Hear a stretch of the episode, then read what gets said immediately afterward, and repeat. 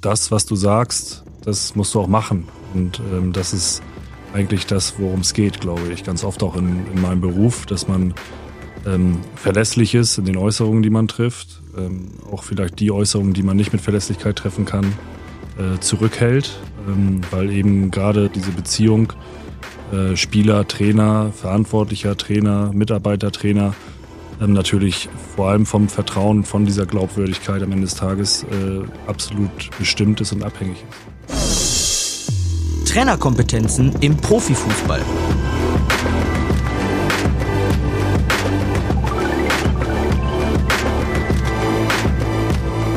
Eine Podcast-Serie der DFB-Akademie.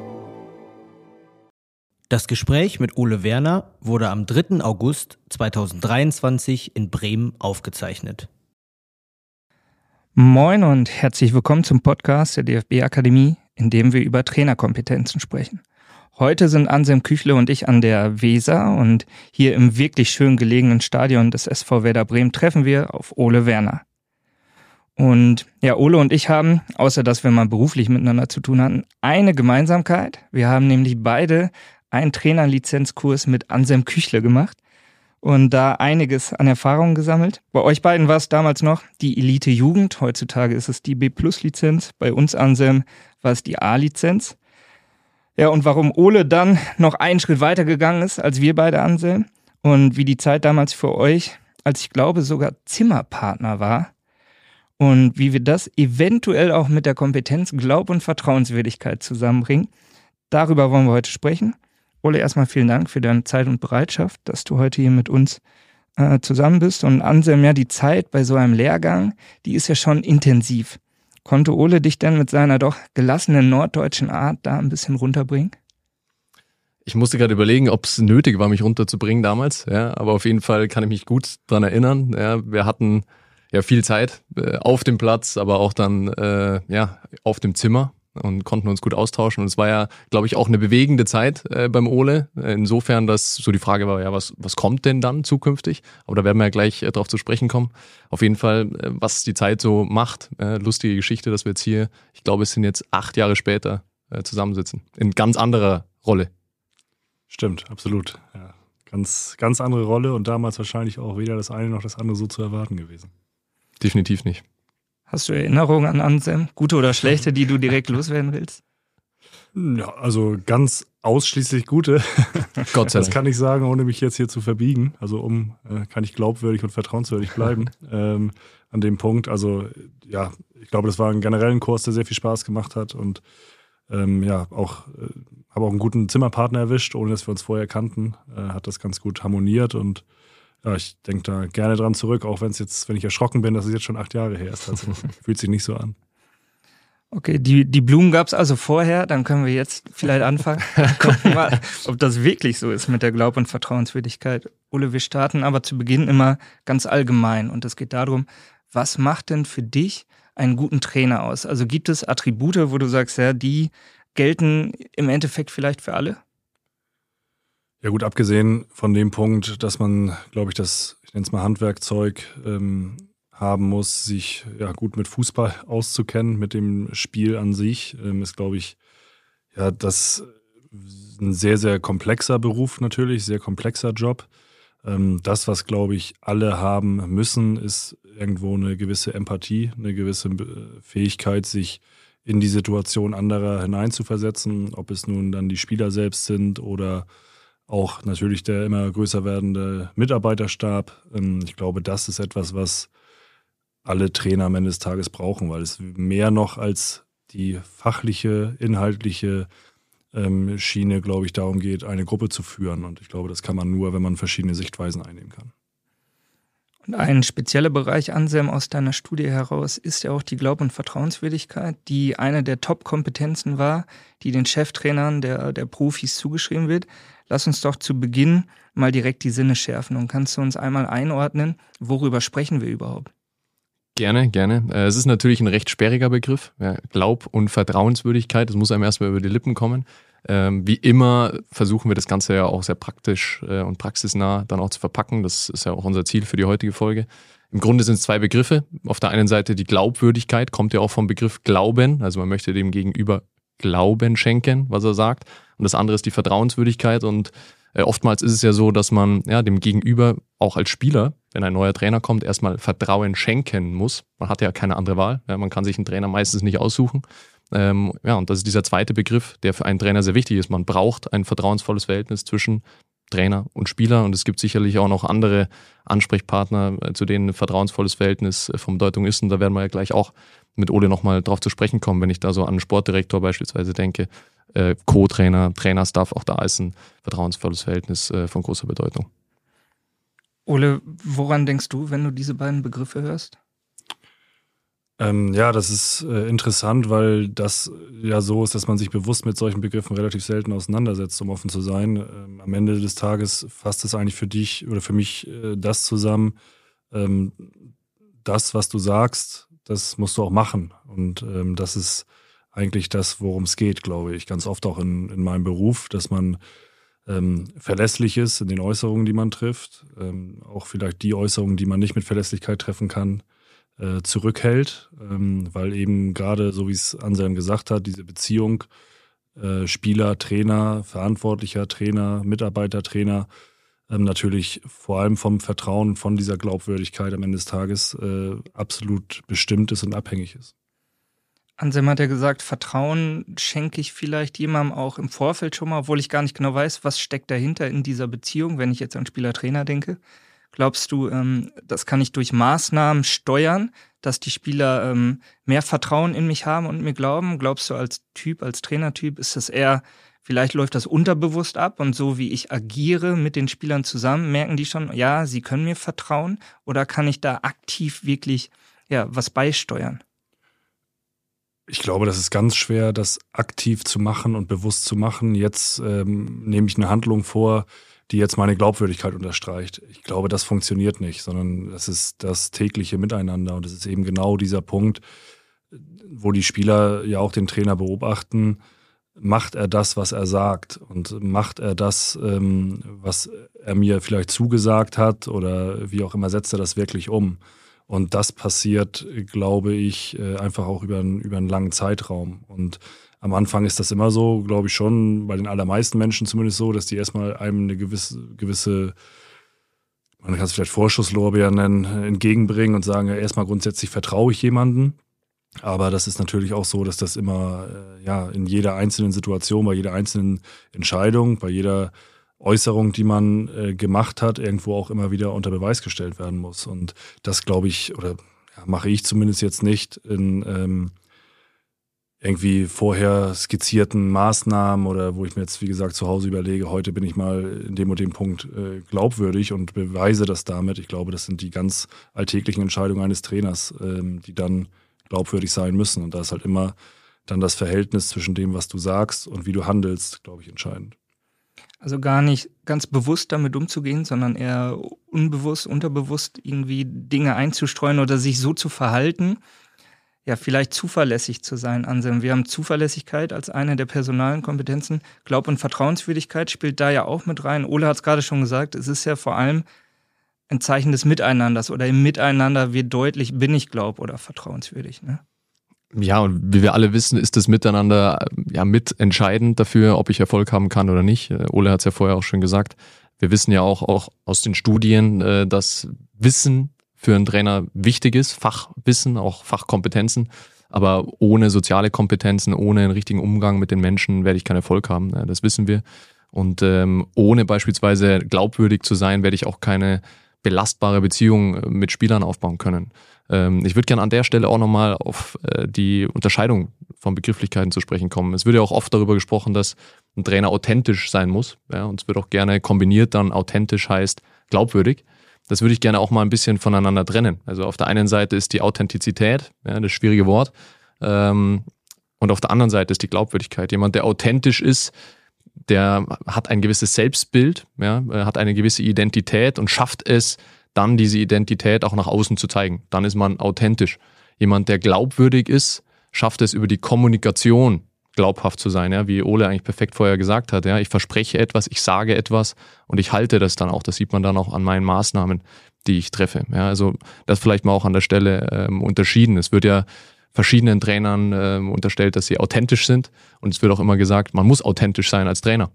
Ole, wie würdest du äh, dich selber ähm, diesbezüglich bewerten? Ja, ähm, ich glaube, dass ich sehr authentisch bin. Also ich habe noch nie darüber nachgedacht, ähm, natürlich habe ich schon mal darüber nachgedacht, wie ich werke, aber ich habe noch nie darüber jetzt irgendwie nachgedacht, ich müsste ein anderer sein, als ich bin. Natürlich verändert man sich immer im Laufe der Zeit durch Erfahrungen, die man macht oder weil man auch Fehler macht und dann vielleicht mal sagt, okay, in der nächsten Situation verhalte ich mich anders. Ähm, aber grundsätzlich bin ich so, wie ich bin und versuche eben mit meinen Stärken und Schwächen eine Gruppe zu führen und ähm, glaube auch, dass das sehr anerkannt wird und dass auch in dem Moment, wo man es anders machen würde, das sofort bemerkt werden würde. Also ich glaube, es ist so etwas, was ich intuitiv mache, was ich nicht erlernt habe, im Sinne von ganz bewusst irgendwo mir Dinge vorgenommen, um dann so zu sein, wie ich jetzt heute bin, sondern ich bin einfach so, wie ich bin. Und das scheint ähm, überwiegend ganz gut zu funktionieren.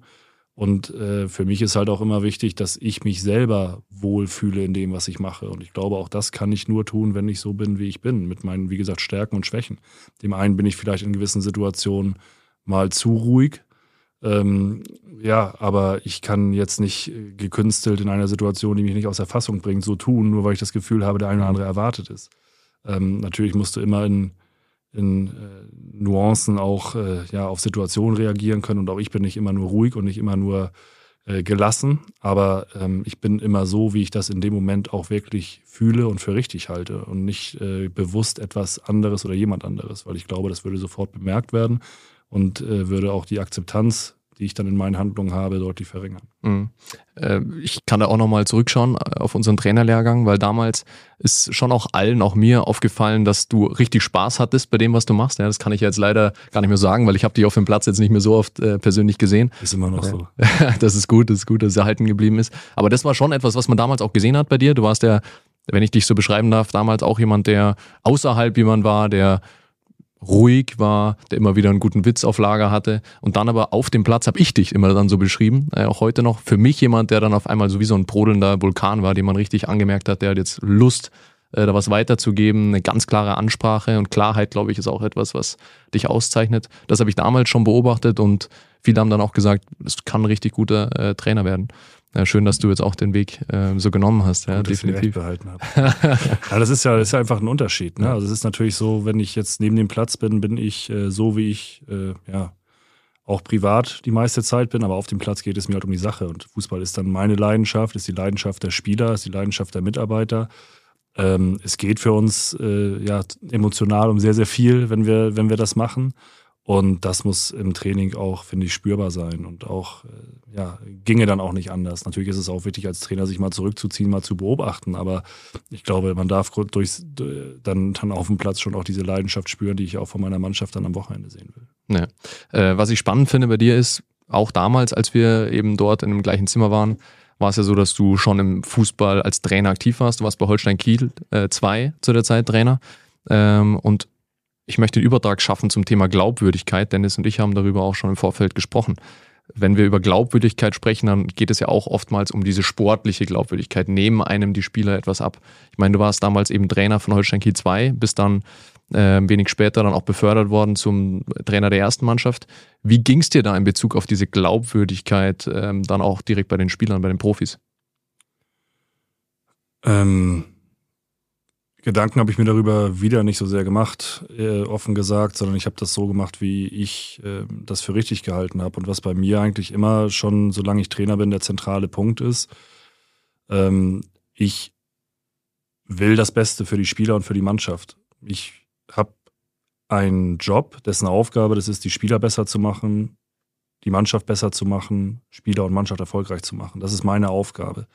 Und der ordne ich alles unter. Also dem, ähm, ja, darauf arbeite ich hin. Und es geht weniger um mich, als es geht, äh, als es eher immer darum geht, äh, die richtige Lösung dann für die Gruppe oder für einzelne Spieler zu finden. Und das habe ich schon die ganze Zeit so gemacht. Das ist eigentlich auch das, was mir Spaß bringt, Leuten zu helfen, besser zu werden, erfolgreich zu sein.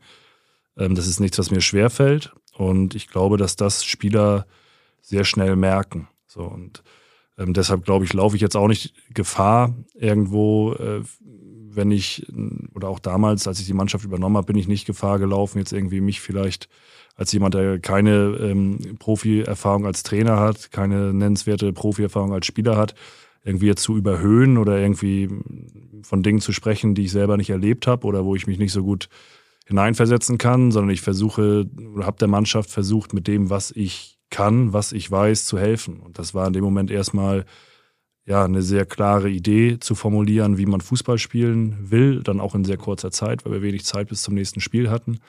Ähm, eine Idee zu vermitteln, die jetzt auch nicht groß komplex ist, sondern die die Spieler auch in der Kürze der Zeit verstehen können und die vor allem auch dann zu den Stärken, zumindest aus meiner Sicht, zu den Stärken der Mannschaft passen. Und ich glaube, dass das, wie gesagt, für mich keine große Frage war, ähm, wie bin ich da jetzt glaubwürdig, sondern für mich war einfach das Ziel zu sagen, ich bin so, wie ich bin. Das mache ich schon die ganze Zeit so. Das hat mich dann irgendwie auch in die Situation gebracht, dass der Verein gesagt hat, es wäre zumindest eine gute Idee, dem mal eine Chance zu geben. Und dann geht es mir halt immer darum, und das ist tausendprozentig ernst gemeint, ähm, es geht mir eigentlich offen gestanden nie um mich selbst, sondern es geht mir immer darum, ob die Mannschaft Erfolg hat, ob die Spieler besser werden und das ist ähm, das, was mir, glaube ich, die Mannschaft sehr stark abnimmt, aber auch, weil das so ist. Und ähm, ja, wenn wir ein Spiel gewonnen haben, dann ist es wirklich so, dann freue ich mich in der Regel für die Mannschaft. Und wenn wir ein Spiel verloren haben, dann frage ich mich zuerst, was kann ich besser machen, dass die Jungs nicht so betröppelt in der Kabine sitzen. Und äh, es geht wirklich sehr, sehr selten um mich. Und das ist, glaube ich, das, was äh, dann auch in so einer Situation mir einfach hilft, mich, glaube ich, auf die wesentlichen Dinge zu konzentrieren. Du hast damals, als du Interimstrainer bei Holstein bei den Profis warst, gesagt, ich möchte das Vertrauen, das in mich gesteckt wird, ähm, ja rechtfertigen. Weil du gehst als Trainer natürlich in eine Position, wo dich jemand reingebracht hat und gesagt hat, okay, den Ole, dem, dem trauen wir das jetzt zu. Dem vertrauen wir wirklich in dieser Rolle jetzt auch zu agieren, in der sehr wichtigen als Cheftrainer der Profis dann.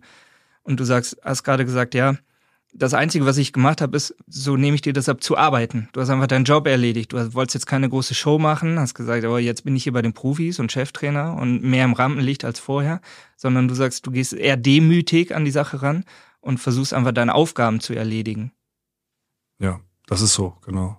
Ähm, Vertrauen heißt für mich, ähm, oder Vertrauen rechtfertigen in dem Job heißt nicht, dass ich jedes Spiel gewinnen kann. Das kann ich nicht. Ich kann auch nicht garantieren, dass wir erfolgreich sind aber ich kann das Vertrauen in mich rechtfertigen, indem ich mit sehr, sehr hoher Wahrscheinlichkeit, auch da würde ich jetzt keine 100 Prozent in Anspruch nehmen, aber 95 bis 100 Prozent, dass wir kein Spiel verlieren, weil wir faul sind, uns schlecht vorbereiten, weil wir nachlässig sind in der Art und Weise, wie wir uns vorbereiten, ähm, dass ich kein keine unangenehme Entscheidung scheue, die getroffen werden muss, wenn sie dann nach reiflicher Überlegung zu treffen ist, ähm, dass ich kommuniziere mit den Leuten, für die ich Verantwortung trage.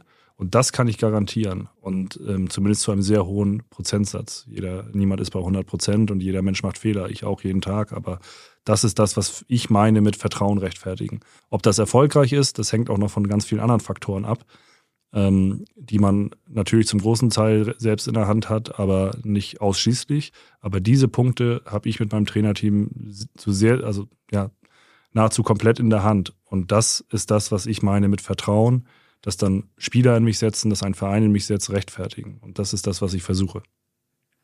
Als ich dich damals, ich glaube, es war 21 bei Holstein mal besucht habe für die DFB-Trainerzeitschrift Fußballtraining. Das war im Rahmen einer Spielvorbereitung.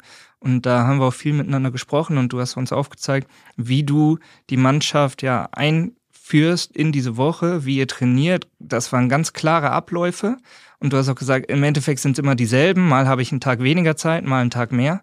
Aber sich bewusst auf den Gegner vorzubereiten und das auch als Trainerteam an die Spieler weiterzugeben. Und das Gefühl zu vermitteln, ja, wir sind gut vorbereitet, wir gehen jetzt in das nächste Spiel, das schafft ja auch in dieser Beziehung Spieler-Trainer ein Vertrauen und ein Glauben auch in das, wir arbeiten hier vernünftig, wir sind gut vorbereitet und wir gehen am Wochenende auf den Platz und ähm, ja, mehr können wir nicht tun, jetzt müssen wir performen, aber ähm, diese, diese Städte an sich arbeiten und ähm, da eine Routine auch zu entwickeln vielleicht, hattest du auch mal Zeitpunkte, wo du sagst, ey, das hat nicht geklappt und wir sind schlecht vorbereitet und okay, da lief jetzt was falsch? Genau, das ist der entscheidende Punkt. Also man äh, muss sich natürlich sehr genau darauf vorbereiten. Am Ende muss das trotzdem immer noch funktionieren. Wenn man sich jetzt vier, fünf Wochen sehr genau und akribisch auf etwas vorbereitet hat und der Plan hat nie funktioniert, dann äh, ja, ist die Vertrauenswürdigkeit wahrscheinlich auch nicht mehr gegeben und dann ist es vielleicht die falsche Idee für die Mannschaft oder manchmal können es auch im Fußball drei, vier Wochen wirklich Pech sein. Das gibt, gehört auch dazu. Aber auch da ist es ja so, ähm, in der Art und Weise, wie wir arbeiten mit einer Mannschaft, ist es so, dass wir uns anschauen, ähm, welche Spieler sind da, wo liegen die Stärken dieser Spieler. Meistens hat das ja auch mit der Kaderzusammenstellung schon zu tun, die vorher passiert ist, ähm, bei der du ja als Trainer nicht jedes Mal komplett mit dabei bist. In Bremen bin ich ja nur noch mitten in der Saison gekommen. Dann guckt man sich halt an, welche Spieler sind da, was haben die für Stärken und welche Art und Weise von Fußball möchte auch der Verein spielen. Im, Ideal, im Idealfall passt das zusammen, ähm, die Spieler, die in der Kabine sitzen und dieses Bild. Und so wollen wir dann Fußball spielen. So, und dann ist es meine Aufgabe, dort eine Idee zu entwickeln, Verhaltensmuster mit der Mannschaft zu entwickeln, in der diese Stärken und dieses Bild von Fußball zur Geltung kommen kann. Und das, ja, das, das skizziert man einer Mannschaft ja zum relativ frühen Zeitpunkt, mit der ersten Spielvorbereitung auf einen Gegner im Endeffekt. Und ähm, dann ist es natürlich auch wichtig, wenn man einmal gesagt hat, so wollen wir Fußball spielen und wir glauben, dass das zu euch passt, dass ihr mit euren Stärken dort erfolgreich sein könnt, dass man an dem halt auch festhält, weil man nicht nur die Überzeugung hat, sondern auch eben ja ein ganz klares Bild davon hat, dass es mehr Sinn macht, in den Stärken der Mannschaft, der Spieler, sich weiterzuentwickeln, selbst wenn kurzfristig mal Dinge nicht funktionieren, als jede Woche was anderes zu machen. Und ähm, natürlich ist das, wird das auch immer wieder auf die Probe gestellt. Also in dem Moment, wo ich ein Spiel verliere, ist noch nicht so schlimm. Aber wenn ich drei, vier Spiele verliere, ist die Frage, was macht der Trainer? Geht er jetzt auf eine andere Art von Fußball? Ähm, bleibt er dabei? Also ist das, was er gesagt hat, wirklich, ist es wirklich unsere Stärke? Die Spieler fangen in solchen Situationen ja auch an zu zweifeln. Können wir das überhaupt so spielen? Ist das überhaupt erfolgsversprechend? So, und ich glaube, da ist wichtig, dass man schon natürlich immer auch die, die, die äh, richtigen Details findet, an denen man sich verbessern muss, an denen man arbeitet. Aber ich glaube, du darfst diese Idee von Fußball nicht über, über den Haufen werfen, weil das zumindest in dem Punkt, wenn du die Spieler richtig, ähm, richtig analysiert hast, ihre Stärken richtig identifiziert hast, glaube ich, auch langfristig nicht erfolgreich ist. Wie hast du dich da in den vergangenen Jahren selber entwickelt, wenn es darum geht, dann auch standhaft zu bleiben in der eigenen Idee, sich nicht umwerfen zu lassen von, vom ersten Gegenwind, äh, von eben diesen angesprochenen drei Niederlagen, vier Niederlagen, wenn man dann so ins Überlegen kommt, ah, ändern wir was in der Herangehensweise? Wie hast du dich da als Trainer äh, in den letzten Jahren entwickelt, wenn du dich da so reflektierst?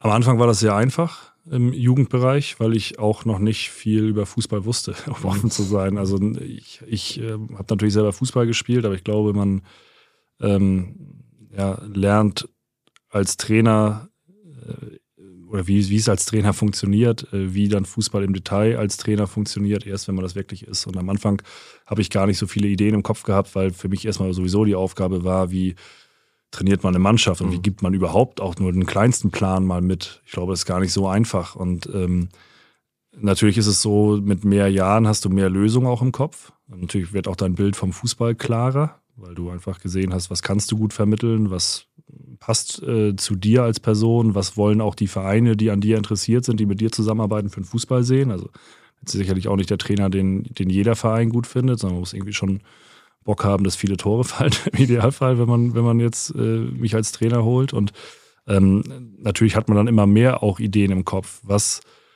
trotzdem so ist, dass die Erfahrung mir eigentlich vom ersten Tag angezeigt hat, dass es äh, richtig ist, nicht stur zu sein im Sinne von, ich ziehe Dinge dogmatisch durch, sondern wirklich immer wieder, und das passiert jeden Tag, das passiert im Endeffekt wahrscheinlich in meinem Kopf jede Stunde, zu überprüfen, ob das, was wir richtig machen, äh, was wir machen, ob das jetzt richtig ist, im Sinne von, wir, es erhöht unsere Wahrscheinlichkeit, Spiele zu gewinnen. Und trotzdem ist es so, dass die Erfahrung gezeigt hat, dass es Sinn macht, zu großen Teilen einfach auf die Stärken der Spieler zu setzen und daran auch festzuhalten, wenn der Wind von vorne kommt. Und als Trainer ist das so, desto größer auch die Vereine werden, das ist jetzt auch eine Entwicklung, umso mehr Leute haben auch Ideen und sprechen mit und kommen auch auf dich zu. Und desto erfolgreicher, größer, ähm, ja, größer ist jetzt vielleicht das falsche Wort, aber desto erfolgreicher, erfahrener auch Spieler sind, umso eher kommen die auch mit Ideen auf dich, auf dich zu. Und ähm, es ist auch wichtig, diese Ideen ernst zu nehmen, in Entscheidungen mit einzubeziehen aber am Ende musst du halt immer wieder das große Ganze im Blick haben und, glaube ich, dann vor allem auch an dieser Idee von Fußball festhalten, darf sich da nicht verlieren. Und ich glaube, das ist immer auch die Aufgabe, die man hat, bei all den Interessen um einen herum, das immer wieder auf dieses, äh, ja, darauf zuzuspitzen. Und das ist von, von Verein zu Verein, von Aufgabe zu Aufgabe ähm, eigentlich immer komplexer geworden. Holstein Kiel 2 war deutlich einfacher als erste Mannschaft. Werder Bremen ist deutlich komplex, ein deutlich komplexerer Verein als Holstein Kiel. Ähm, bei mir war es trotzdem so, dass mir das eigentlich nie so richtig schwer gefallen ist, weil ich, glaube ich, immer auf den nächsten Schritt relativ gut vorbereitet war. Also ich bin jetzt nicht nach einem Jahr Profitrainer geworden, nach einem Jahr im anderen Verein gewesen, sondern das sind immer so logische Schritte gewesen. Und deshalb, ähm, ja, glaube ich, habe ich heute einfach ein viel größeres Rüstzeug an Möglichkeiten, auf gewisse Situationen zu reagieren, Details zu verändern, ohne dass man eine Spielidee aufgeben muss. Ich habe jetzt mittlerweile mit Mannschaften zum Beispiel alle alles falsch ist, alles auch wieder falsch, gibt's nicht, aber so gut wie alle gängigen Grundordnungen mal gespielt. Und trotzdem war das Bild von Fußball, das wir abgegeben haben als Mannschaft in unterschiedlichen Vereinen, glaube ich, immer sehr ähnlich. Und ähm, das zeigt eigentlich, äh, wie wir als wie wir arbeiten als Trainerteam, wie ich arbeite als Trainer. Und ähm, ja, es macht eben aus meiner Sicht Sinn, an diesem Bild von Fußball festzuhalten, weil es in der Regel zu den Spielern passt, die ich trainiere. Und ähm, darüber hinaus halt auch, weil es die Art und Weise von Fußball ist, die ich am besten vermitteln kann. Jetzt hast du ein ähm, interessantes Stichwort gesagt, Vorbereitung. Denn ähm, wir reden ja auch immer darüber, wie kann man denn eine Kompetenz auch entwickeln. Und es gibt sicherlich verschiedene Aspekte, die dazu führen können, dass ich äh, meine Glaubwürdigkeit formen kann, dass ich äh, diese Kompetenz weiterentwickle. Und ein Aspekt, der da sicher eine Rolle spielt, ist Vorbereitung, ist Planung. Äh, das hast du gerade wunderbar, finde ich, beschrieben, dass du das gemacht hast. Äh, Planung und Vorbereitung ist auch ein Stichwort, wenn es darum geht, äh, dass ich zu einem neuen Verein komme. Äh, und da interessiert uns, wie du das gemacht hast bei Werder Bremen. Ich meine, man hat nur eine Chance für den ersten Eindruck, auch wieder im Sinne der Glaubwürdigkeit vor den Spielern. Ähm, jetzt kamst du äh, von Holstein Kiel, so eine Art Newcomer warst du äh, zu dem Zeitpunkt ähm, im Bundesliga-Geschäft und ja, hast dann die Chance. Jetzt komme ich rein in die Kabine, jetzt komme ich rein in den Besprechungsraum. Nimm uns da mal mit, wie hast du dich vorbereitet und wie war das dann, als du dann da reinkamst? Ja, ähm, da kann man, kann ich eigentlich weit ausholen. Es ist ja so, dass erstmal Werder Bremen ein sehr bekannter großer Verein in Deutschland ist und es auch Leute gibt, die ich sehr gut kenne, die hier selber gespielt haben oder die ich dann über Trainerlehrgänge kennengelernt habe. Also ich habe eigentlich immer schon ein relativ klares Bild davon gehabt, wie Werder Bremen grundsätzlich Fußball spielen will. Dass Werder Bremen ein Verein ist, der Offensivfußball oder für Offensivfußball steht. Ähm, das war mir eigentlich schon sehr früh bewusst. Ähm, dann ist es auch so gewesen, noch deutlich bevor das jetzt hier zustande kam, ähm, ist es so gewesen, dass ich auch schon im Austausch mal mit äh, Verantwortlichen vom Verein war, wo man ja, sich mal grundsätzlich über die Idee von Fußball unterhalten hat, die äh, für den Verein wichtig ist, wie ich an Dinge herangehe, ohne dass man da wirklich diesen konkreten Hintergrund schon hatte, dass das bei Werder Bremen jetzt bald losgeht. Und das war zu dem Zeitpunkt in keinster Weise absehbar. Und ähm, ja, dann wurde das irgendwann konkret. Ähm, da muss man sagen, auch sehr überraschend. Ähm, und dann fängt man an, sich vorzubereiten auf diese Aufgabe. Und ist auch eine Frage, die ich mir früher gestellt habe als Trainer. Wie ist das wohl? Einen neuen Verein und man kennt niemanden und wie funktioniert sowas? Äh, in dem Moment, wo es dann soweit ist, kriegt man automatisch, glaube ich, sehr, sehr viele Informationen. Also es rufen einen Leute an, die äh, in dem Verein arbeiten, wenn sie mitbekommen, dass das sein könnte, dass man der neue Trainer ist. Ähm, man spricht mit ja, den sportlich Verantwortlichen. Auch die sind natürlich sehr interessiert daran, einem möglichst viele und äh, genaue Informationen zu geben. Was ist in der Mannschaft vor, äh, was, was ist in der Mannschaft los? Welche ähm, Stimmung herrscht da gerade vor? Welche Spieler haben welche Rolle, welche Aufgabe? Ähm, wo sind gerade sportliche Schwierigkeiten? Wo sind Dinge, die gut funktionieren? Und dann ist natürlich auch noch viel Selbstrecherche über Videos, sich einen Eindruck zu verschaffen von einer Mannschaft.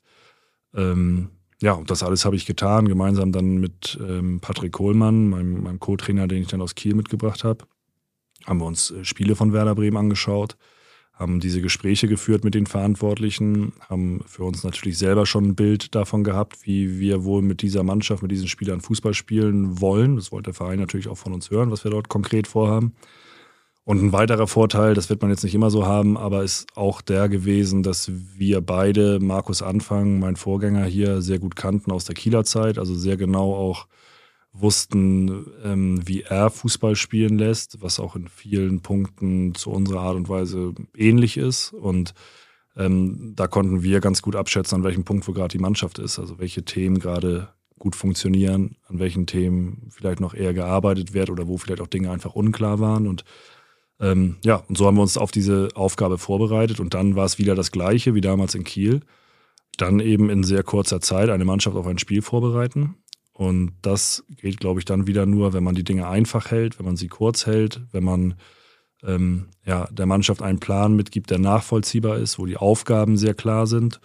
Und äh, wenn das dann funktioniert, hat man schon mal ein bisschen mehr Glaubwürdigkeit und auch ein bisschen mehr ähm, Rückenwind für die Wochen, die dann kommen. Wenn es nicht funktioniert, ist es dann manchmal ein bisschen schwerer. Das war in Kiel so, da haben wir das erste Spiel verloren. Ähm, aber auch da funktioniert es auf die Art und Weise, glaube ich, wenn man dann eine nachvollziehbare Idee hat. Du hast es angesprochen, du hast Patrick Kohlmann mitgenommen. Wie wichtig war es für dich, eine Vertrauensperson auch mitzunehmen in dieses neue Umfeld und jemanden zu haben, mit dem du dann auch vielleicht sprechen kannst, den du vorher schon kanntest, auch wenn du vielleicht die eine oder andere Person auch bei Werder schon mal kanntest. Aber wie ähm, entscheidend ist das für dich oder hättest du dir auch vorstellen können, ohne ihn hier hinzukommen und dann diesen Job zu erledigen? Und was wäre da vielleicht anders gewesen? Ähm, vorstellen können hätte ich mir das schon auch alleine irgendwo als Trainer hinzugehen, aber es ist sicherlich nicht die Optimallösung, glaube weder für den Verein noch für den Trainer. Ähm, da geht es natürlich darum, dass ich eine Vertrauensperson habe, mit der ich ähm, ja, mich austauschen kann, wo ich auch weiß, äh, der ist im Zweifel mir als Cheftrainer gegenüber immer loyaler als dem Verein. Es ist aber umgekehrt mindestens genauso wichtig, dass dort jemand sitzt, der, bevor du etwas gesagt hast, weiß, äh, was jetzt wohl passieren wird und dir vielleicht mal sagen kann, okay, wenn du es so machst, wie ich glaube, dass du es vorhast, überleg, lass uns nochmal überlegen, ob es hier genauso funktioniert. Oder der, ähm, den ich auch, äh, ja, im Endeffekt, der mich auch ohne Worte versteht. Also der eben dann auch weiß, okay, jetzt hat der Trainer vor der Mannschaft das und das gesagt, ähm, so und so hat er es gemeint weiß aber nicht, ob die Spieler das so verstanden haben. Also nochmal, ich weiß, wie du es meinst, weil in Kiel haben wir es vielleicht genauso gemacht, ähm, aber es, ich glaube, es ist nicht so ganz angekommen, muss ich nochmal erklären. Also der mich einfach sehr gut kennt, der mich sehr gut einschätzen kann, der mir Dinge abnehmen kann. Ähm, das ist extrem wichtig und es ist auch für die Arbeitsabläufe wichtig, dass jemand da ist, dem du nicht noch erklären musst, wie du eine Trainingsbesprechung strukturierst, wie du ein Training äh, strukturierst, wie die Übungen aufgebaut werden sollen, ähm, der diese Dinge mit abnehmen kann kann auch nicht alles alleine machen, aber der dann eben wieder das an andere kommunizieren kann. Und deshalb ist das für mich ähm, sehr wichtig, ist keine Grundvoraussetzung dafür, dass man als Trainer bei einem Verein erfolgreich arbeiten kann. Ich glaube, da gibt es auch genug Gegenbeispiele, aber es macht den Start auf jeden Fall einfacher und es ist für mich als Person ähm, extrem wichtig gewesen, um hier auch einen guten Start zu haben. Anselm ist ein bisschen wie bei uns beiden im Zusammenspiel, oder? ja, ich sehe die Ähnlichkeiten auch immer wieder. Er ist der Co-Trainer. da müssen wir noch diskutieren. Da, de da, denken wir nochmal drüber nach. Lass uns kurz ähm, bei dem Zeitpunkt bleiben, als du hier in Bremen angefangen hast. Frank Baumann hat bei deiner Vorstellung gesagt, ja, er ähm, ist guter Dinge, dass das hier mit euch funktioniert und du dich schnell zurechtfinden wirst, weil du halt ein norddeutscher Typ bist und weil du zum Verein passt. Diese Passung Trainer-Verein, die haben, die thematisieren wir sehr häufig und ich glaube, dass das auch mit diesem Kompetenzbereich der Glaub- und Vertrauenswürdigkeit was zu tun hat. Denn wenn du jetzt überhaupt nicht zu Werder Bremen passen würdest, würde es wahrscheinlich auch nicht funktionieren. Sowohl was deine Spielidee angeht, als auch von dir als Trainertyp, oder? Ja, glaube ich auch. Also ich glaube auch, dass insgesamt diese Passung Trainer, Verein ähm, für Vereine absolut entscheidend ist, um langfristig Erfolg zu, erfolgreich zu sein. Und auch ein Grund ist, warum immer mal wieder auch Vereine aus, auf Trainer zurückgreifen, die vielleicht aus, aus dem eigenen Nachwuchs kommen, ähm, weil einfach die Spielidee schon mal auf jeden Fall klar ist, weil die Trainer in dem Verein sozialisiert wurden, mit einer gewissen Arbeitsweise vertraut gemacht wurden. War bei mir in Kiel ja genauso. Und nun sind zumindest von der Art und Weise des Fußballs als auch vom, vom Umgang untereinander, äh, glaube ich, auch Kiel und Bremen schon ähnliche Vereine, wenngleich Werder Bremen einfach viel größer ist. Wie kann man diese Passung aus der Trainerperspektive sicherstellen? Und wie vielleicht, wenn du dich da hineinversetzt, aus der Sportdirektorenperspektive? Warum frage ich das? Weil wir da sehr, sehr häufig, nicht nur in dem Podcast, sondern darüber hinaus diskutieren. Was macht denn die Passung aus? Ist ja erstmal so ein Begriff, der im Raum steht, aber was macht sie dann wirklich aus? Wie würdest du das sehen? Am Ende geht es immer noch um Fußball. Und für einen Trainer ist es am einfachsten, die Passung mit einem Verein erstmal grundsätzlich zu überprüfen, indem man sich anschaut, wie die Mannschaften dort Fußball spielen und vielleicht auch in der Vergangenheit Fußball gespielt haben und ob das eine Art ist, die man selber gut vermitteln kann. Das ist, glaube ich, erstmal das Allerwichtigste.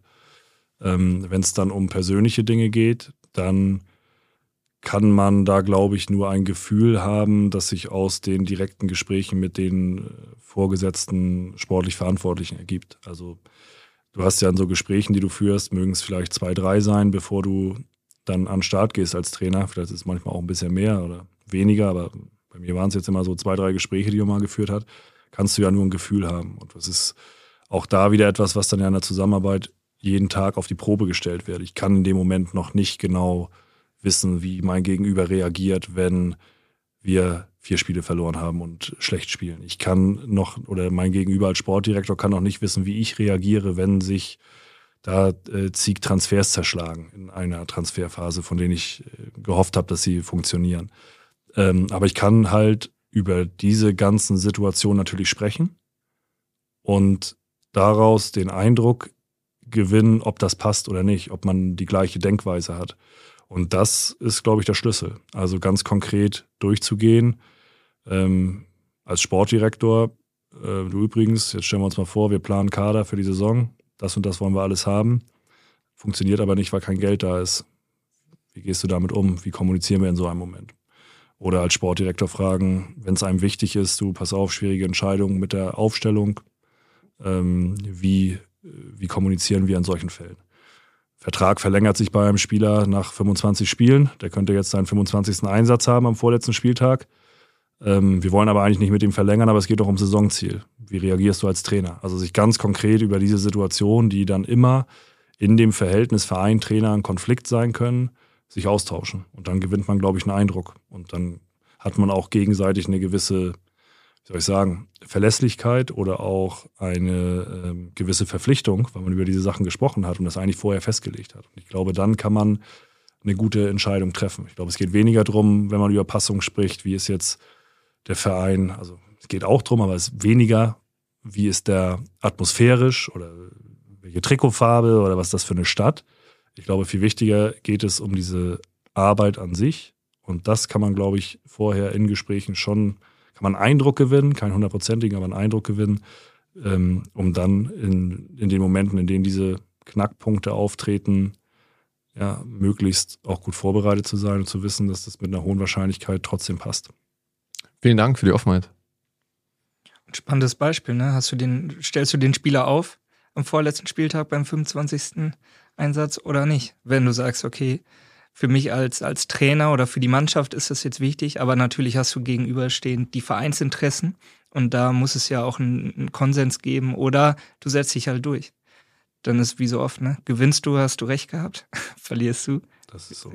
Ich möchte auf, äh, auf einen Punkt zu sprechen kommen, äh, der mit der Kommunikation mit den Spielern äh, zu tun hat. Ich meine, als Trainer muss man Entscheidungen treffen, das hattest du vorher auch gesagt. Man ist nicht derjenige, der sich ständig irgendwo eine, man holt sich Meinungen ein, aber man ist am Ende der, auf den die Spieler auch vertrauen, ja, der dann auch Entscheidungen treffen muss. Es gibt auch schwierige Entscheidungen, wie zum Beispiel, spielt ein Spieler oder spielt ein Spieler nicht. Ähm, was hast du da für dich intuitiv für Prinzipien entwickelt, wann du mit einem Spieler darüber sprichst, dass er aufgestellt wird oder nicht aufgestellt wird? Ähm, gib uns da mal bitte einen Einblick. Das ist unterschiedlich. Ich versuche in erster Linie auch, damit ich selber den Kopf frei habe, ähm, nicht mehr am Spieltag selbst mit einem Spieler darüber zu sprechen. Manchmal geht das nicht, weil ich auch manchmal tatsächlich Entscheidungen noch irgendwie mit in die Nacht nehme und damit auch oft schon richtig lag, weil vielleicht über Nacht nochmal jemand krank wird oder sowas. Mhm. Ähm, das passiert. Ähm, das ist erstmal so ein Punkt. Der ist in erster Linie, wie gesagt, glaube ich, einfach für die Ruhe am Spieltag wichtig. Meine Ruhe, die Ruhe der Mannschaft. Aber wie gesagt, halte ich auch nicht immer zu 100 Prozent ein. Ansonsten ist natürlich vor allem immer da auch Kommunikation wichtig, wo die Erwartungshaltung und die Entscheidung auseinandergehen. Also wo der Spieler berechtigterweise vielleicht auch denken kann, dass er von Beginn an spielt, ähm, ich mich aber anders entscheide. Dann spreche ich mit dem Spieler in aller Regel. Ähm, und da ist es einfach wichtig, wie glaube ich immer, ähm, ehrlich wird am längsten.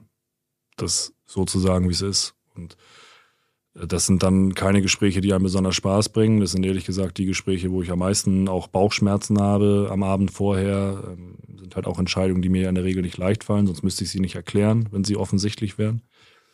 Ähm, aber es ist eben meine Aufgabe. Und irgendjemand muss den Job machen. Ich werde dafür bezahlt. Es ist auch das, was alle von mir, äh, von mir verlangen können, diese Entscheidung zu treffen. Und ähm, du hast es gesagt, oder, oder es ist schwierig, es sind schwierige Entscheidungen, unangenehme Entscheidungen. Du kannst es nie allen recht machen in diesem Beruf. Das ist so.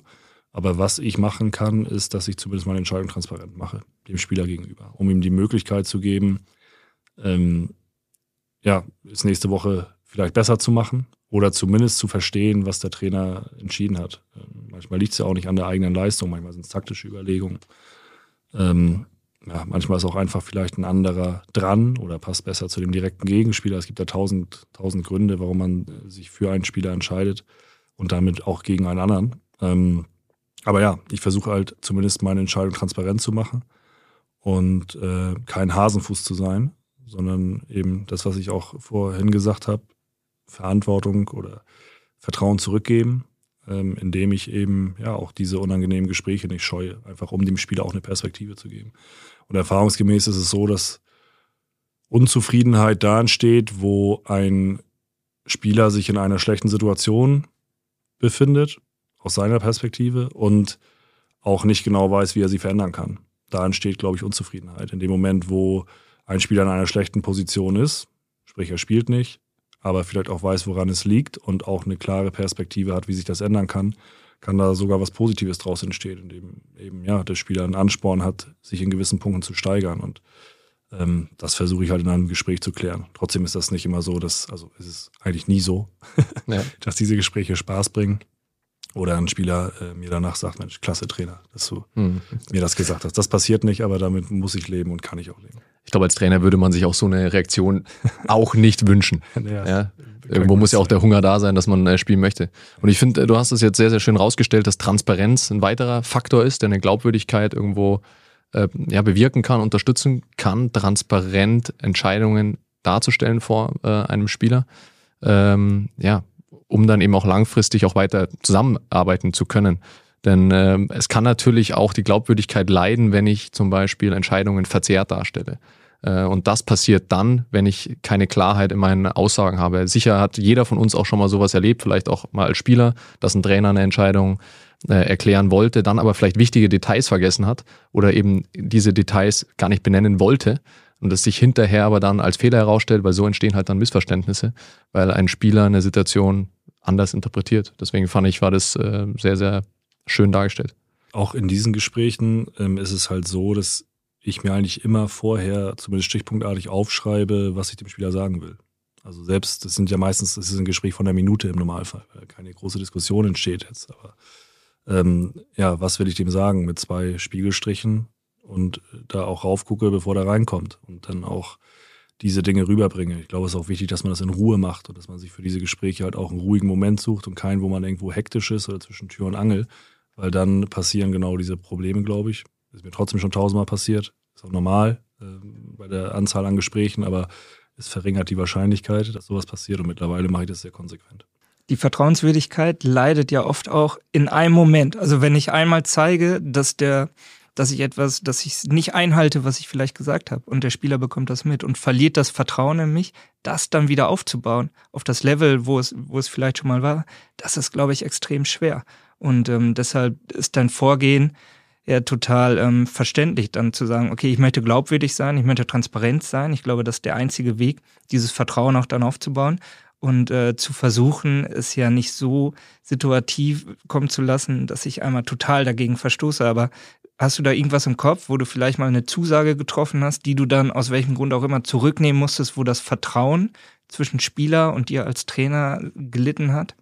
Ja, habe ich schon, klar. Ähm, erstmal ist es so, ich glaube, wenn du einmal so ein Vertrauen auch verletzt hast, das kriegst du nie wieder auf das gleiche Level. Das bleibt immer irgendwie im Hinterkopf. Geht einem selbst ja genauso. Also, wenn einem Spieler ja, eine Entscheidung gegen Spieler getroffen ist, äh, getroffen wurde und ähm, der dir vielleicht zusagt, damit gut umzugehen und es funktioniert trotzdem nicht, dann hat man das beim nächsten Mal im Kopf, ist auch klar. Und als Trainer ist es umgekehrt genauso. Ähm, fällt mir sofort, sofort ein Beispiel ein, ähm, was aber mehr ähm, dann natürlich äh, zwischen mir und dem Spieler war, was aber eher aus einer Unklarheit zwischen dem Sportdirektor und mir heraus entstanden ist, wo es dann um, um eine Zukunft äh, ja, im, im, Verein ging und äh, wo ähm, ich zwar nichts versprochen habe oder auch nichts versprechen konnte, aber zumindest ähm, eine Tendenz gegeben habe, die sicherlich bei dem Spieler eine gewisse Erwartungshaltung geweckt hat. Und ähm, dann aber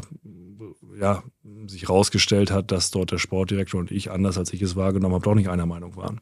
Und äh, das hat dann natürlich dazu geführt, dass dieses Vertrauen zu dem Spieler jetzt ähm, nicht, nicht mehr gut war. Punkt. So. Und äh, da sind wir wieder bei dem, äh, auch bei den Missverständnissen, die, glaube ich, auch oft entstehen im Fußball. Manchmal will man vielleicht auch Dinge nicht komplett klar formulieren. Ähm, ein anderer nimmt sie dann als 100% gegeben wahr und dann entstehen Probleme. Und ähm, umgekehrt ist es auch im Fußball so, dass manchmal man als Trainer einem Spieler etwas schon sehr klar sagt, das dann aber in der Kabine vielleicht auch anders wiedergegeben wird, weil das vielleicht für den Spieler nicht so wahnsinnig schmeichelhaft ist, wenn er jetzt die wahren Gründe sagt. Und äh, auch damit muss man äh, leben und wundert sich dann manchmal. Aber ähm, das ist jetzt zum Beispiel ein ganz konkreter Fall gewesen, in dem ich sicherlich einen Fehler gemacht habe. Äh, ich würde gern an der Stelle ähm, noch was mit einbringen, was ja auch mit Glaubwürdigkeit zu tun hat. Kabinenansprachen hattest du gerade den Wink gerade gegeben. Als Trainer hat man seinen gewissen Stil, mit dem man vor der Mannschaft spricht. Und äh, es gibt ja auch, ja, äh, häufig erinnern sich Spieler dann später dran, mal so Ansprachen, wo der Trainer auf einmal was ganz anderes macht oder wo es auf einmal dann epische Musik gibt äh, und laut gebrüllt wird, äh, um äh, was Polarisierendes zu sagen. Wie siehst du dich da in Bezug auf Ansprachen? Versuchst du da auch mal was bewusst anders zu machen oder beziehst du vielleicht auch andere Personen mal ein, wenn du sagst, jetzt glaube ich, brauchen die Spieler mal eine andere Ansprache vor dem Spiel oder in der Halbzeit?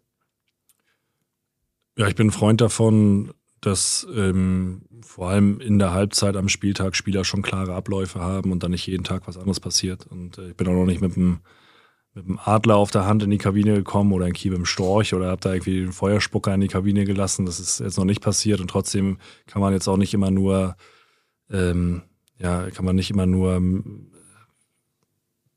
mit einer, auf eine Art und Weise eine Mannschaft erreichen. Die Situationen sind ja auch immer mal unterschiedlich. Mal geht es vielleicht eher darum, Ruhe auszustrahlen, mal musst du vielleicht auch in deiner ähm, Ansprache schon über die Art und Weise, wie du sie führst, aber auch wie du sie thematisch aufbaust, vielleicht auch äh, eine gewisse Aktivität vermitteln und äh, eine gewissen, gewisse Aggressivität auch vermitteln. Ähm, in der Regel sind die Abläufe, das heißt, wer, wer wann wie spricht, schon relativ gleich.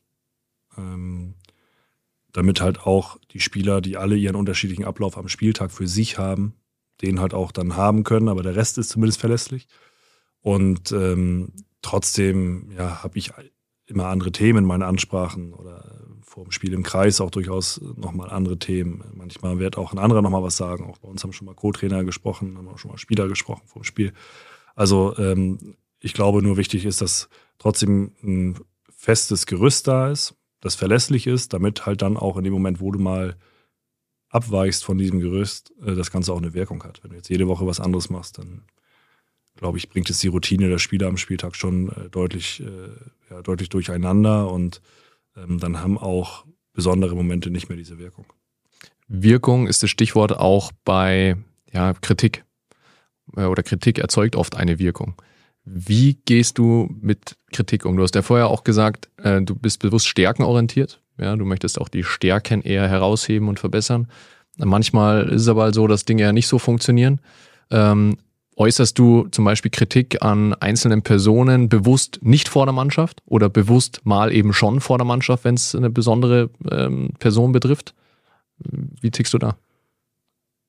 Also wenn es, wenn es äh, Themen sind, die die ganze Mannschaft betreffen, mache ich es in der Regel auch vor der Mannschaft. Also wenn ich jetzt, wenn, wenn im Spiel ein Fehler passiert und äh, ich zeige das im Video jeder kann das sehen, dann macht es auch Sinn, das genau da anzusprechen. Weil ansonsten spreche ich es dann, wenn ich es unter vier Augen machen würde, würde ich es dann mit dem besprechen und nächste Woche bespreche ich es mit dem nächsten und nächste Woche wieder mit dem nächsten. Ähm, wenn es Dinge sind, die ja nur irgendwo den einzelnen Spieler betreffen, dann mache ich es in der Regel mit dem Spieler ähm, unter vier Augen. Und ähm, ja, das ist so, wie wir damit umgehen. Trotzdem Kritik nie irgendwo herablassend. Warum auch? Also niemand macht einen Fehler, oder gehe ich zumindest mal erstmal von aus, niemand macht einen Fehler irgendwie absichtlich oder verhält sich jetzt äh, absichtlich schlecht oder so. Ähm, davon gehe ich in erster Linie erstmal nicht aus. Ähm, ich bin auch kein besserer Mensch äh, und, und äh, als, als andere, mache genauso Fehler. Ähm, und deshalb immer, immer mit Respekt. Es geht immer um die Sache. Es geht immer darum, äh, für die Mannschaft ja, Dinge anzusprechen, damit man besser wird, damit wir Erfolg haben können. Und äh, ja, so gehe ich mit, mit Kritik um oder so übe ich Kritik. Geht immer um die Sache. Geht mir genauso. Wenn ich äh, Dennis kritisieren möchte, mache ich das auch immer sehr sachlich. Ich habe noch nie kritische Worte von dir gehört. Zum Bei euch bleibt das dann aber auch unter euch, ne? Podcast, oder? Vielleicht nochmal. Folge X. Outtakes. Wenn wir über Kritik sprechen oder über Phasen, wo es auch mal nicht ganz so gut läuft, die haben wir alle schon mal und ich glaube, dass jeder Trainer, der uns hört, und das können wir alle drei bestimmt bestätigen, mal folgenden Satz gesagt hat. Ich habe Vertrauen in meine Mannschaft und das auch öffentlich getan hat. Du hast das gemacht in einer Phase, in der es hier bei Werder Bremen einmal nicht ganz so gut lief. Du hast aber öffentlich gemacht, ich vertraue meiner Mannschaft, ich vertraue meinen Jungs in dem, was sie tun. Und ich glaube, ähm, wir holen das Beste raus, was wir tun können. Wie wichtig ist es auch, der Mannschaft das Gefühl zu geben, dass du ihr als Trainer vertraust, um sie dadurch vielleicht stärker zu machen? Ähm, ja, das ist total wichtig, dass man überzeugt ist von dem Weg, den man gemeinsam geht und von der Arbeit und von dem, was investiert wird. Und wenn man es nicht mehr ist, muss man es ansprechen und es wieder in diese Richtung lenken. Auf der anderen Seite ist es auch so, ich war halt auch als Trainer von meinen Mannschaften immer überzeugt. Also ich habe mich noch nie irgendwo hinstellen müssen und sagen müssen, ich vertraue meiner Mannschaft und habe der Mannschaft nicht vertraut. Das ist noch nicht passiert. Also ich bin davon überzeugt, dass es immer an einem selbst liegt im Sport. Also zumindest mal in einer Liga. So, ne? Wenn ich jetzt äh, klar, wenn wir gegen Bayern München spielen, liegt es nicht nur an uns, sondern liegt es auch daran, wie sehr vielleicht ein stärkerer Gegner die Tür manchmal aufmacht aber dass trotzdem ein ganz großer Teil bei einem selbst liegt und äh, man selber den beeinflussen kann durch Arbeit, durch das Miteinander, davon bin ich zu 100 Prozent überzeugt. Und ähm, wenn ich meine Mannschaft, wenn ich mit meiner Mannschaft arbeite, ähm, jeden Tag mit den Spielern umgehe, identifiziere ich mich zu 1000 Prozent mit diesen Menschen, zu 1000 Prozent mit der Art und Weise, wie wir arbeiten und vertraue uns und den einzelnen Bestandteilen dieser Gruppe auch, dass sie, wenn sie alles geben, auch erfolgreich sind. Im Rahmen ihrer Möglichkeiten. Und wie gesagt, das hat mir, ist mir noch nie schwer gefallen, das zu sagen, weil das immer so war. Also Vertrauen und Glauben in die Mannschaft, auch in die eigenen Stärken. Anselm, ich würde gerne noch einmal auf die Sportdirektoren zu sprechen kommen, die wir auch schon zwei, dreimal hier erwähnt haben, weil in deiner Studie hast du auch Sportdirektoren befragt. Wie haben die diesen Kompetenzbereich gesehen bei den Cheftrainern? Also die Sportdirektoren äh, haben hier Potenzial gesehen nach oben. Ja, warum? Ja, meist ist natürlich die Kommunikation der Schlüssel. Ähm, oftmals vielleicht Aussagen, die getätigt werden, die Sportdirektoren so nicht gegenüber Spielern tätigen würden. Ähm, ich finde aber, es ist eine sehr komplexe Geschichte, denn äh, Kommunikation ist halt alles, ja. Äh, und da entstehen halt dann Missverständnisse, die wir vorher mal gesagt haben, auch mal schnell zwischen auch Spieler und Trainer. Von daher äh, hat es mich jetzt nicht überrascht, dass Sportdirektoren sagen, hier ist einfach noch äh, Verbesserungspotenzial hinsichtlich der Glaubwürdigkeit. Ähm, andersherum haben die Trainer dort absolut ihre Stärken gesehen. Ich denke, das liegt aber auch einfach daran, ich meine, die Trainer, die es in diesem Bereich geschafft haben, äh, haben überaus gute Leistungen auch irgendwo gezeigt äh, und haben sich bewährt äh, und verfügen, denke ich, auch über Fähigkeiten, grundsätzlich mal mit Spielern auch umzugehen. Ja, und deswegen hat man auch ein gewisses Selbstverständnis und Selbstbewusstsein. Das ist auch gut so, äh, finde ich, diesen Selbstglauben auch mit Spielern umzugehen und auch glaubwürdig auch das vertreten zu können, was man als Trainer möchte. Äh, ich möchte diese Gelegenheit auch gleich nochmal nutzen und nochmal hervorheben, dass Glaubwürdigkeit äh, die Kompetenz war, die in der Studie äh, am stärksten auch abgeschnitten hat. Also Glaubwürdigkeit war, wenn ich das jetzt so vergleichen würde gegenüber anderen Kompetenzen, die absolute Nummer eins. Aus der Perspektive der Trainer, aber eben auch aus der Perspektive der Sportdirektoren und auch der Experten, die zusätzlich befragt wurden. Ähm, was dazu kam, ist, dass wir auch mit Spielern gesprochen haben in einer anderen Studie. Und auch hier war Glaubwürdigkeit die Nummer eins. Äh, das ist, finde ich, sehr interessant, weil es doch auch einige Kompetenzen gibt, die Spieler ganz anders bewerten würden als der Trainer, wie zum Beispiel Netzwerken. Ja, also Netzwerken würde ein Spieler jetzt beim Trainer nicht für so wichtig halten. Das ist einem Spieler redlich egal, ob der Trainer netzwerken kann oder nicht. Der Trainer persönlich, ja, ich meine, wir haben ja auch immer mal wieder jetzt auch was gehört. Für den ist es natürlich schon wichtig, auch irgendwo ähm, zu wissen, mit welchen Personen spreche ich denn auch oder mit wem bin ich bekannt und wem nicht für die Zukunft ähm, dann auch. Also Glaubwürdigkeit ist da die Nummer eins. Warum? Weil Glaubwürdigkeit oder wenn ich glaubwürdig bin, das Ganze eben auch Commitment erzeugt ja, bei Spielern wenn äh, Spieler oder auch Fans und so weiter das Ganze drumherum merken, hey, der ist glaubwürdig, dann erzeugt das ein gewisses Commitment. Und man weiß auch äh, aus anderen ähm, Studien, dass auch Glaubwürdigkeit bei der Führungskraft auch für eine gute Lernatmosphäre auch sorgt. Ja, also auch ein Platz, um sich weiterentwickeln zu können. Und Spieler wollen sich in der Regel weiterentwickeln. Äh, von daher ist auch ähm, aus diesem Grund Glaubwürdigkeit extrem bedeutend. Spannend schließt so ein bisschen den Kreis, Ole, wie du es am Anfang auch gesagt hast, denn man macht sich vielleicht wenig Gedanken genau über dieses Feld, über Glaub- und Vertrauenswürdigkeit und das kommt irgendwie so mit, ist im Endeffekt aber immens wichtig. Egal, ob das jetzt in dieser Position des Cheftrainers ist, glaube ich, sondern wenn wir sowieso im Miteinander, miteinander umgehen, ähm, dem anderen auch zu zeigen, ja, du kannst auf mich bauen. Und wenn wir es dann herunterbrechen auf Sätze wie ich glaube dir, ich vertraue dir, daraus entwickelt sich ja auch eine große Stärke, die wiederum als Rückschluss auf den Sport ja zu Ergebnissen führen kann, die absolut positiv sein können. Ne? Das heißt, sich damit mal zu befassen und zu sagen, okay, in dem Bereich, in dem wir jetzt sind, ja, da haben wir schon eine gewisse Stufe erreicht und dennoch ähm, sich Gedanken darüber zu machen, zu reflektieren und nochmal zu schauen, so wie du es ja auch gesagt hast, du ähm, reflektierst und schaust, ähm, was, hast, was hat geklappt, was nicht, was war vielleicht besser, schlechter. Ähm, vielleicht auch den Horizont da weit zu fassen. Definitiv gut zusammengefasst, würde ich sagen. Welche ja, Tipps, was sind so deine Takeaways für die Trainerkollegen, um sich bei der Kompetenz, Glaub- und Vertrauenswürdigkeit gut aufzustellen? Ja, erstmal sei so, wie du bist, akzeptiere deine Schwächen und versuch deine Stärken einzubringen. Denk, wäre jetzt so der zweite Punkt, denk und handel im Interesse der Spieler. Also sieh den Spieler im Vordergrund und nicht dich selbst bei deinen Entscheidungen, bei deinen Handlungen. Und wenn ich einen dritten Punkt noch nehmen kann, sag lieber mal etwas weniger und kommuniziere lieber mal etwas weniger, bevor du etwas sagst, was du nicht halten kannst. Das wären drei Punkte, die ich empfehlen kann. Sehr schön. Das nehme ich mit und fordere auch keinen vierten Punkt von dir. Okay, sehr gut.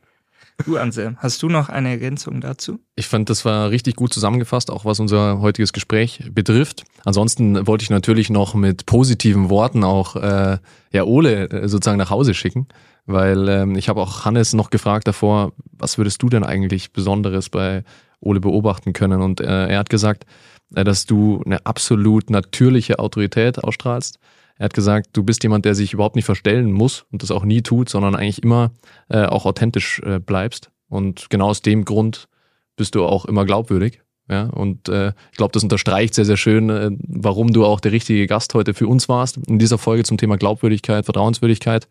Äh, es hat auf jeden Fall richtig viel Spaß gemacht. Danke, hat mir auch Spaß gemacht und freut mich, dass ihr das so seht. und das ist nicht gelogen. Sehr gut.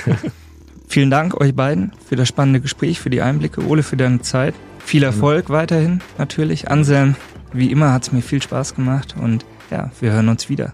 Bis bald. Ciao. Trainerkompetenzen im Profifußball. Eine Podcast-Serie der DFB Akademie.